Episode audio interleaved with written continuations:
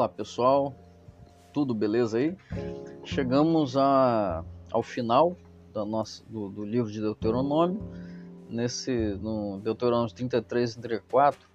Vai ser bem breve, mas tem uma perguntinha que eu quero fazer a vocês no final.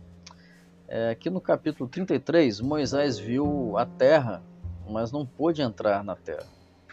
Foi um grande líder, é, e em seus momentos finais, como diz no capítulo 33, abençoou a cada uma das doze tribos.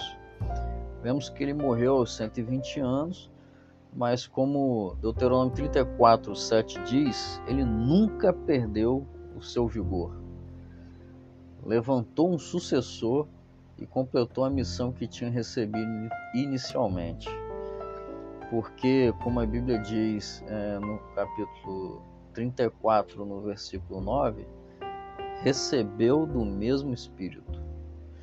E a reflexão de hoje é que nós devemos sempre pensar e preparar as gerações posteriores, porque a obra de Deus não começou em você e muito menos vai terminar em você.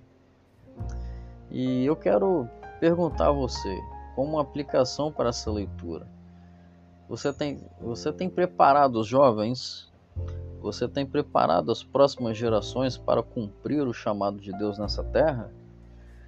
Onde está o seu vigor? Será que o seu vigor ele foi esquecido? Ele foi minado? Né?